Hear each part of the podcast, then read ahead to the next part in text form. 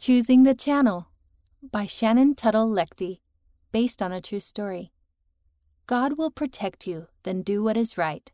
Hymn number 237. I saw the funniest show yesterday. You should check it out. Then maybe we could watch it together sometime, Brooke said. Camille loved chatting with her best friend while they walked home from school together. She loved how much they had in common. Sounds great. Camille waved goodbye and walked in her front door. After Camille finished her homework, she turned on the TV and found the right show. It would be so fun to talk about it with Brooke tomorrow. The show was funny. The characters did silly things and told jokes. Camille laughed a lot. But not everything they said was funny. They said some words that made Camille feel like there were frogs hopping in her stomach. They weren't good words. What should I do? Camille knew these words were not nice. But she wanted to know how the show ended. What would she say if Brooke asked her about it tomorrow? With a sigh, Camille turned off the TV. After Mom got home, Camille helped her set the table for dinner. How was school? Mom asked.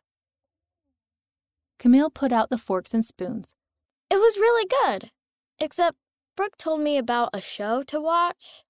I started watching it, but it had bad words in it. I didn't feel good about it, so I turned it off. It sounds like you made a very good choice. But Brooke wants to watch it together. We're best friends. We like the same music, the same ice cream, the same books. Mom set a dish of pasta on the table. True, but that doesn't mean you have to do all of the same things, especially if it's something you don't feel good about. It's okay to make different choices than a friend does. What do you mean?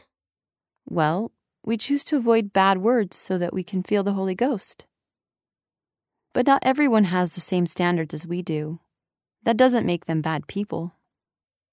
Camille was still worried about what would happen when Brooke asked her about the show.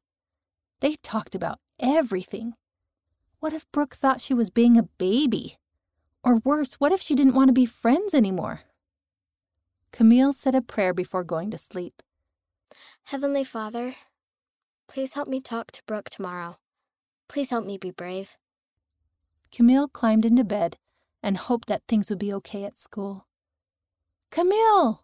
Brooke yelled across the playground. She ran through the grass to meet Camille. What'd you think of the show? Wasn't it funny? Camille took a deep breath. I, I actually didn't watch much of it. Brooke looked confused. Why not? Camille thought for a second. Should she just say she'd been busy? What was Brooke going to say? Well, I didn't watch it because they said words I didn't like. I didn't feel good watching it. Oh, Brooke said quietly. Then she said, That's okay. We don't have to watch it together. We can find a show that we both like or do something else together. Okay. Camille smiled. Then the two friends walked to class together, talking and laughing the whole time. The author lives in Utah, USA. You can choose the right even if others don't. Heavenly Father will help you be strong. End of Choosing the Channel. Read by Rena Nelson, Shannon Nelson, and Kara McClellan.